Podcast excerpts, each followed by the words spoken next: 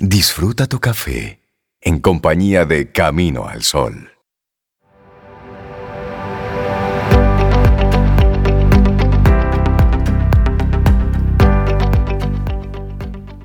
Siempre es mejor que la gente hable cara a cara, con el corazón en la mano. De lo contrario, acaban surgiendo malentendidos. Y los malentendidos, ¿sabe usted? Son una fuente de infelicidad. Una frase de Haruki Murakami. Y continuamos Camino al Sol. Siempre estamos conectados a través de estación 97.7 FM y bueno, y también nuestra página web, caminoalsol.do. Ahí estamos transmitiendo en vivo nuestro programa, caminoalsol.do. Y luego te puedes quedar ahí también conectado con, con buena música y algunos materiales y contenidos especiales que vamos desarrollando especialmente para que sigas imbuido en toda esta energía que llamamos Camino al Sol. Y una persona, una mujer, que viene muy conectada con esa vibración de Camino al Sol es Rosario Arostegui, a quien recibimos con muchísimo cariño en nuestro programa. Hola Rosario, ¿cómo estás? Buen día. Buenos días, Rosario. Hola, muy buen día y saludando a todos, muy contenta y esa bienvenida sí fue que me frisó. buen día, Rosario. Hoy vamos a estar comunicando en tu estilo.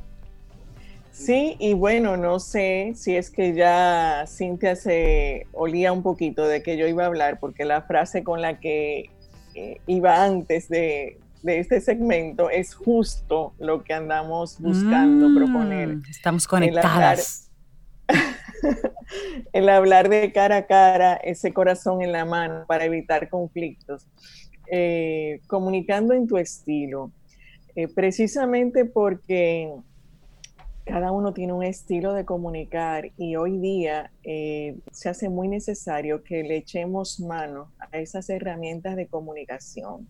Siempre son imprescindibles. De hecho, yo suelo decir que cuando tenemos problemas a nivel de desempeño en las empresas, el 90% de las situaciones tiene un origen en la comunicación.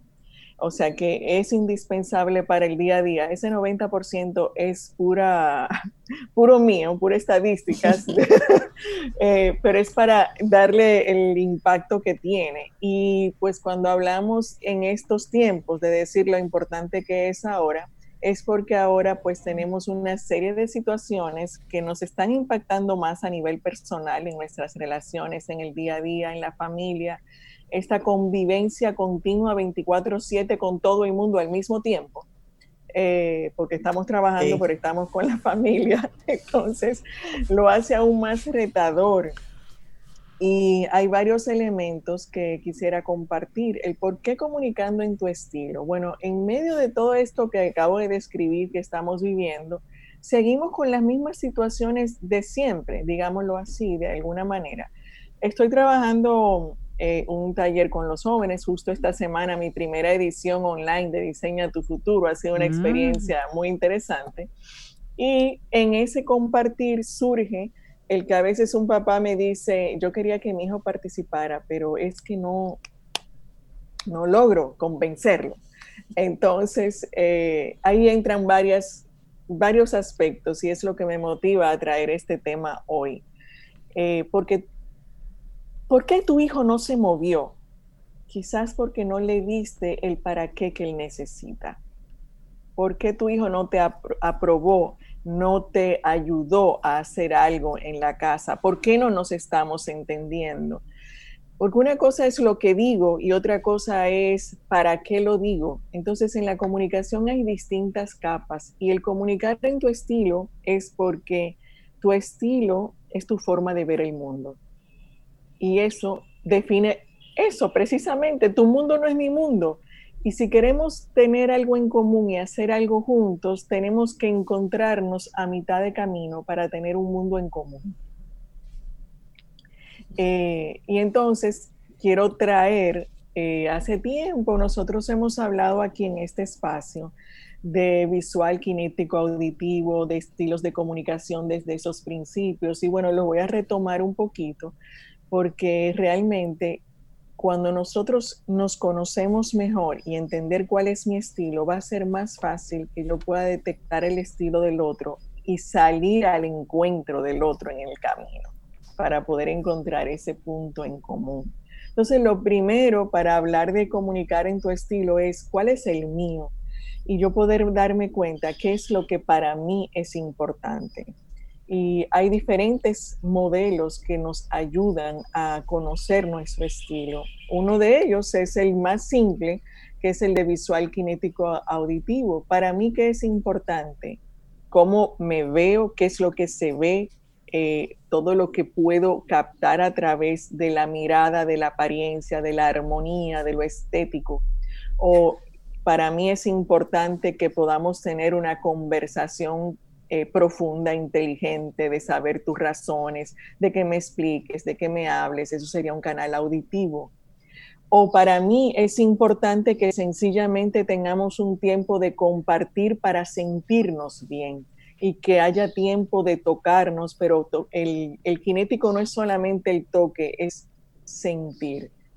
Y yo puedo generar emociones con mis palabras.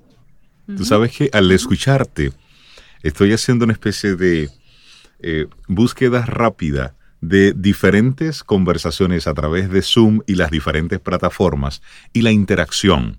Hay personas con las que les es incómodo sostener una conversación solamente en audio.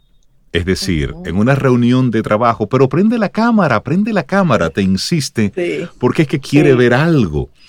Y hay otras personas en que simplemente no le atrae la conversación porque ese kinestésico necesita, tú sabes, entonces estar tocando constantemente y ese...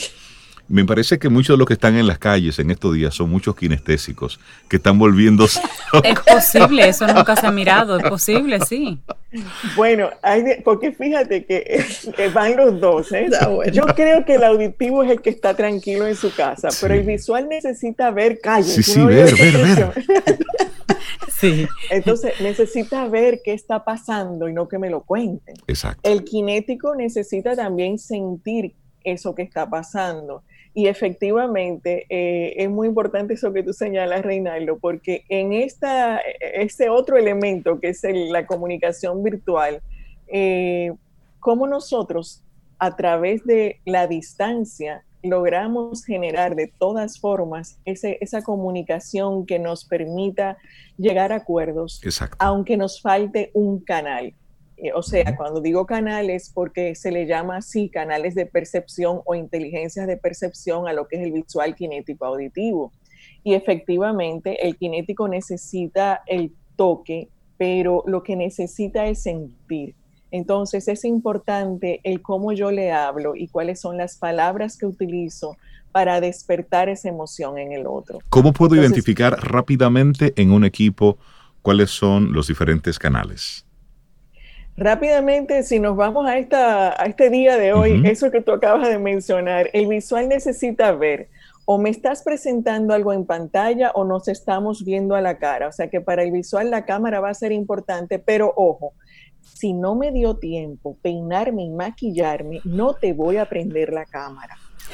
Porque, porque como el visual para mí es importante, yo no puedo presentarme si no estoy bajo mis parámetros de visual. Y ahí es mi estilo, a eso me refiero. Tú comunicas de tu estilo y tú me puedes decir, no importa, ponte ahí, que no.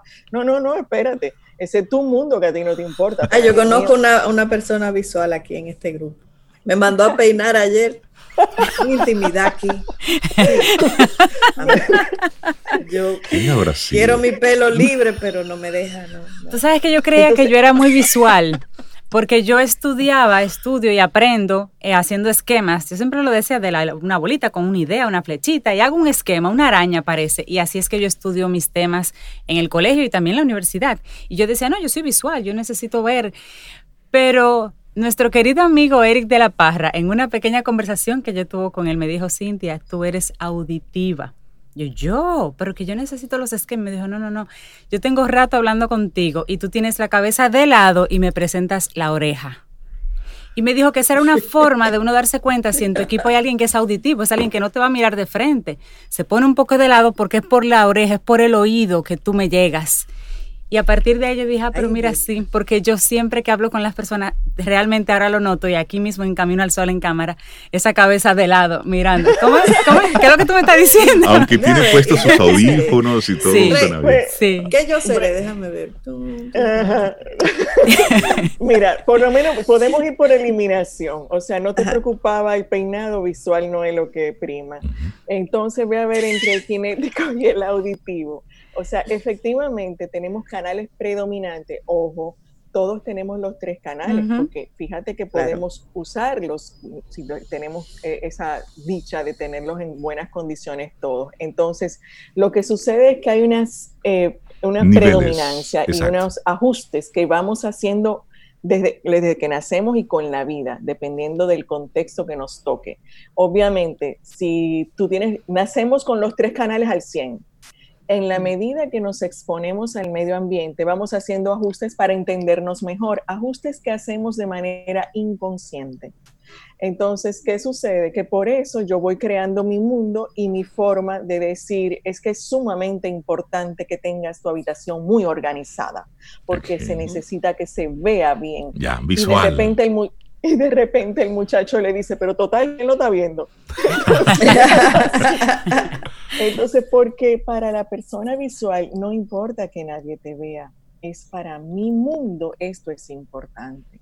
Entonces, ¿qué sucede? Para hablar de dos cosas, tú decías, ¿cuál es tu canal? Bueno, y un poco lo de Cintia, tenemos un canal predominante, pero también tenemos las, eh, los ahora se me olvidó el nombre, pero los subestilos. Entonces yo puedo ser muy visual, pero cuando voy a aprender, quizás en el momento de ah, aprender... Puedes cambiar.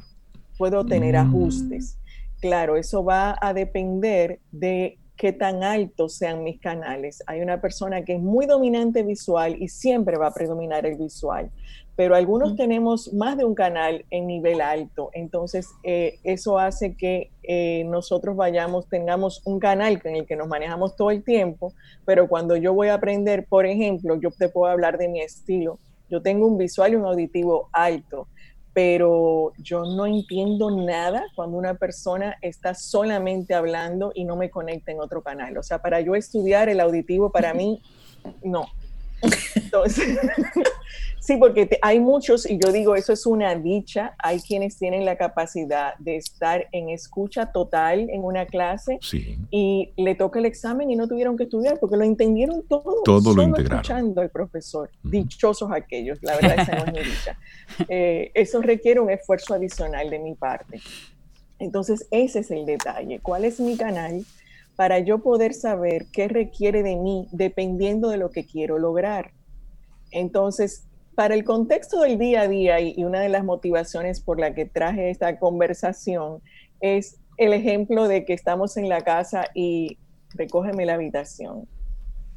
¿Por qué, ¿Por qué se le estás pidiendo? Porque tú visual entiendes que es importante. Ahora, el otro no es tan visual como tú. Tienes que darle un para qué que se responda a su canal. De lo contrario, la habitación no la voy a recoger. Mm. Eh, recoge la basura, eh, no, o, recoge porque hay que botar la basura. Pues hay quienes tienen motivación de reciclaje y medio ambiente y voy rápido a recoger y clasifico. Mi motivación es contribuir al medio ambiente. Pero la mía, la tuya, es que se vea bien. Exacto, orden, limpieza. Entonces, hay una sensibilidad que me lleva a la parte de cuidar el medio ambiente, que no necesariamente es por visual. Entonces, ¿a ti qué te importa? ¿Te importa recogerlo por el impacto que tiene, por el resultado o porque se vea bien? Entonces, responder y ahí va. Cuando sé cuál es tu para qué, también tengo que saber en qué estilo te lo digo. Entonces, decía, en este momento nos está haciendo falta el tocar, que el tocar tiene que ver con el kinético y que culturalmente es importante. Yo escuchaba a alguien que ayer hablaba en un live y decía es que los dominicanos necesitamos saludar, abrazarnos, no sé qué, no sé cuánto. ¿Qué quiere decir? Eso es cultural. Entonces, un kinético aquí en República Dominicana no es lo mismo que un kinético en, Japón o en Japón. Entonces, culturalmente necesitamos más espacios de compartir y por eso todo lo que está pasando en la calle. Ahora, ¿qué puedo hacer si no te puedo tocar y tenemos que hablar a pantalla?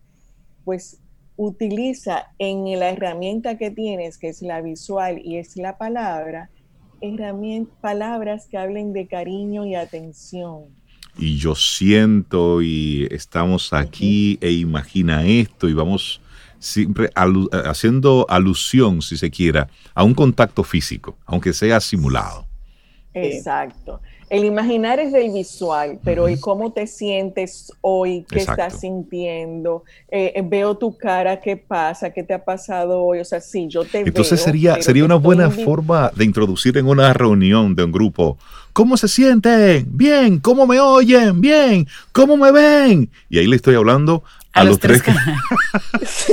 Para que cada quien vaya cogiendo. Estamos los tres canales y ahora vamos a lo que nos toca, efectivamente. Eh, pero la importancia es que sí tenemos que tomar en cuenta mi canal, mi estilo y tu estilo. Si te quedas en el tuyo, te estás quedando en tu mundo. Totalmente. Y eh, a veces eh, la teoría de explicar tu mundo, tu estilo, parece algo como, yo no sé, cómo ¿cómo decirlo? Como que, como que se queda, ah, no, ya viene tú con lo tuyo. Señores, es tan importante poder ver el canal del otro para poder entender su mundo, que, sin, que, es la única, la, una, no la única, una de las formas más importantes para generar empatía. Y muchas veces es tan fuerte mi mirada de mi mundo que no puedo entender para nada lo que te está pasando porque no soy capaz de ponerme en tus zapatos, que es la forma de empatía,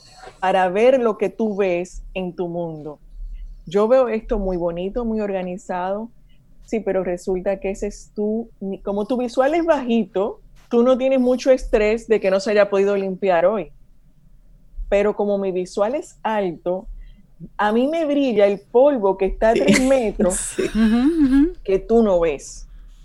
Entonces, eh, eso ya me incomoda y por eso muchas veces un ejemplo para comunicar es a veces estamos hablando y algunos me puede estar viendo en pantalla y dice, la pantalla está torcida, puedes interesar un poquito y mientras no le enderece no te entiendo. Ay, ay, ¿Qué, ay, Rosario. ¿Qué, fue lo que dijeron de Rey? ¿Qué fue lo que dijiste de Rey Rosario? No entendí. Es verdad. Yo no, yo, hay un puntito, mira, que tiene que estar. Sí, de hecho, le falta un, poco, un puntito. Ah, pero es que. Centro, ahí, espérate, espérate, espérate. Pero es que si se puede.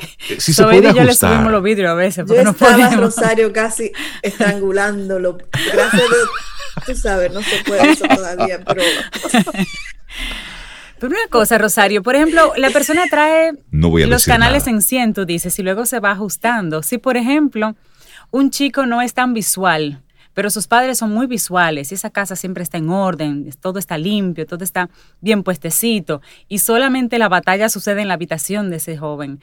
El estar expuesto a ambientes tan organizados, el estar en contacto con, ese otra, con esa otra eh, eh, perspectiva, digamos, no lo ayuda a él como joven a moverse un chin más hacia lo visual, a hacer un, aprender a ser un poquito más visual?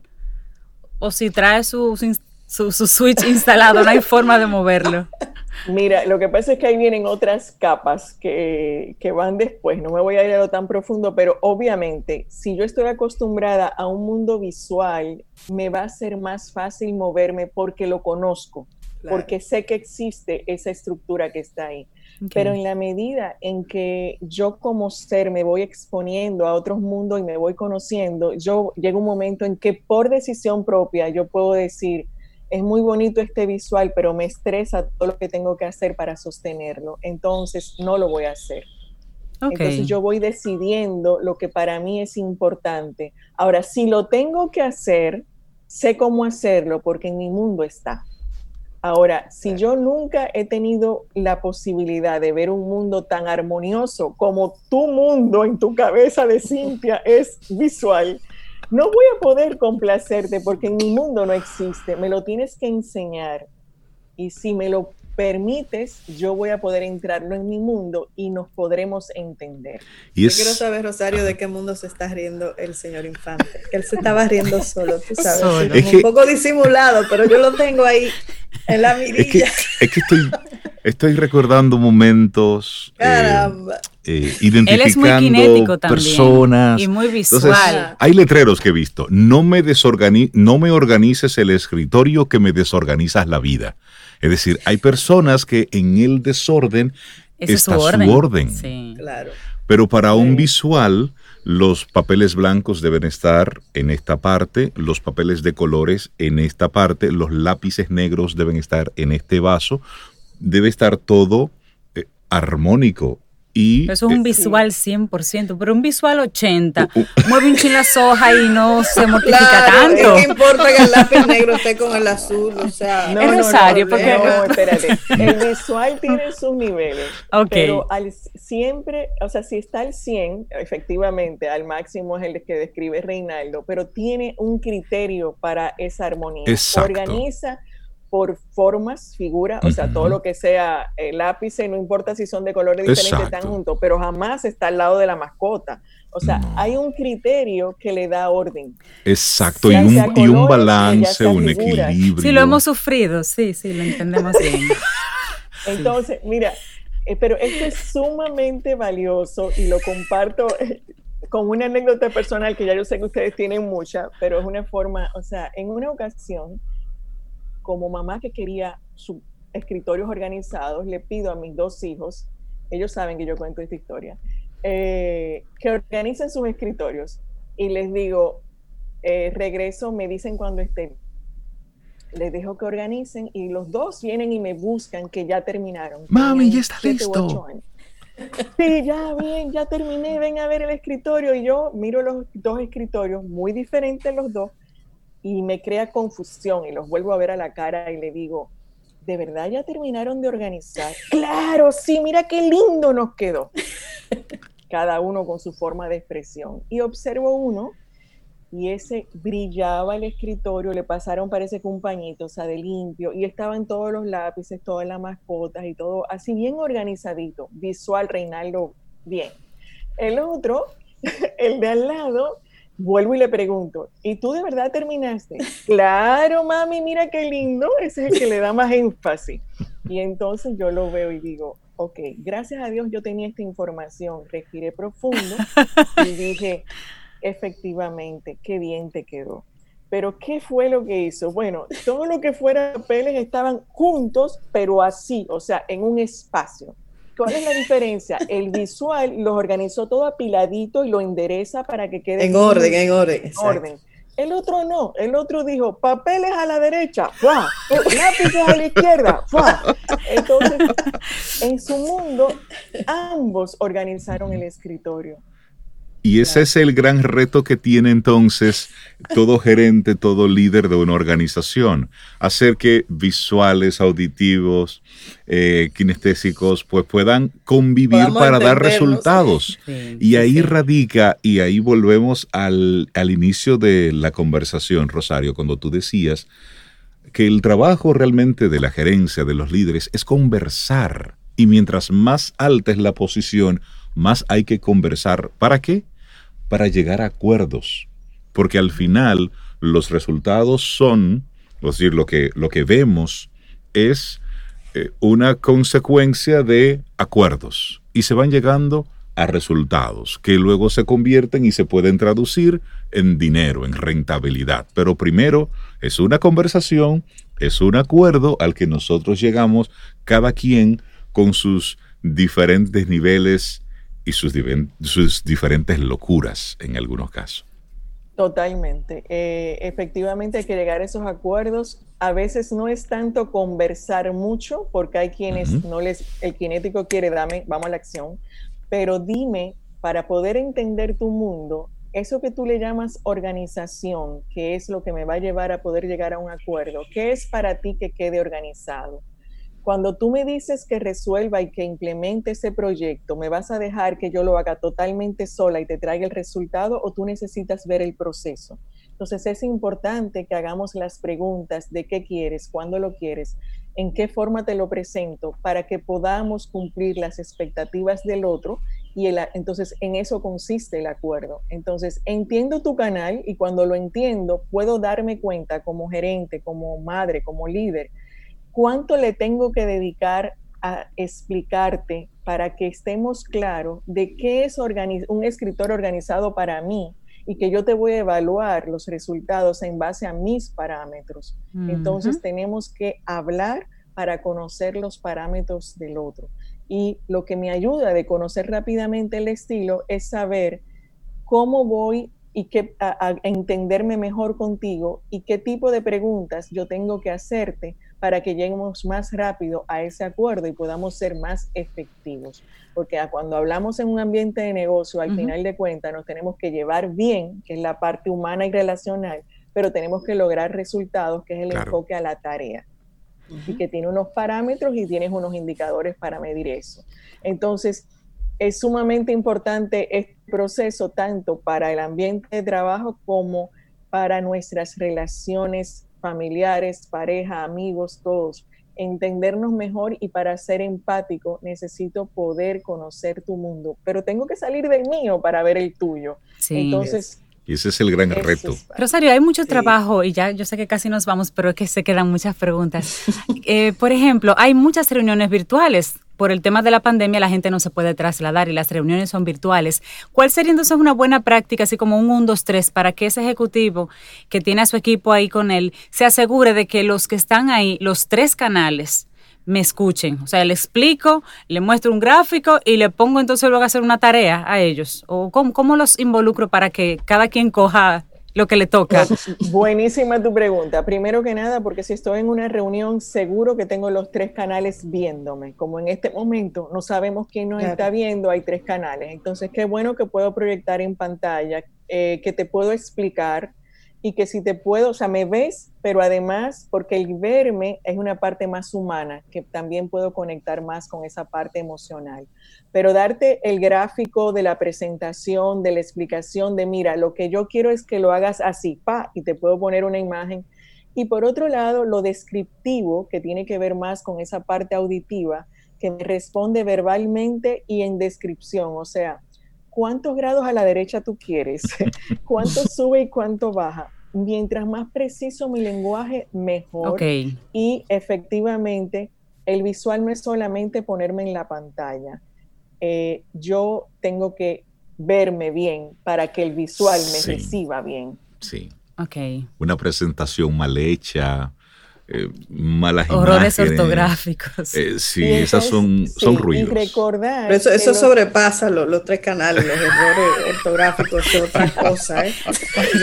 Cualquiera en cualquier canal tiene un problema con eso. hay, una, hay, hay, una mezcla de canales y ahí voy. O sea, yo puedo hablarte en kinético, yo puedo hablarte en visual entonces, si por alguna razón en algún momento no me puedo presentar en la pantalla, procura hablarle, como decía Reinaldo en un momento, imagínate en este momento que estás frente a mi casa. Bueno, pues frente a la casa hay una puerta grande y del lado derecho y voy buscando que te imagines y darte imágenes para que puedas en tu mente crearte aquello que yo tengo en la mía. Entonces, es lo primero, eh, como pausa así rápido cerrando, es que yo me ocupe como líder de comunicarme en tres canales. Tengo que estar siempre bien presentado y presentarte cosas que tengan una gráfica, una imagen para que tú puedas ver mi idea, explicártela lo más precisa posible y buscar conectar contigo y tu emoción, cuál es tu para qué. Te invito, como la famosa metáfora aquella, no es solamente que vas a poner el ladrillo, ese ladrillo bien puesto vamos a construir una tremenda catedral. ¿Tú te imaginas cómo mm. va a quedar esto? ¿Tú te imaginas cómo vas a sentirte cuando este proyecto esté realizado? Eso, para eso estamos trabajando y ahí voy conectando la emoción. Rosario, te quiero extender la invitación para que preparemos otro tema relacionado con esto, pero con los jóvenes, o sea, cómo, por ejemplo, estos canales pueden influir en el tipo de carreras que ellos eligen. Imagínate, el arquitecto tiene que ser visual, porque un arquitecto auditivo no sirve para nada pienso yo.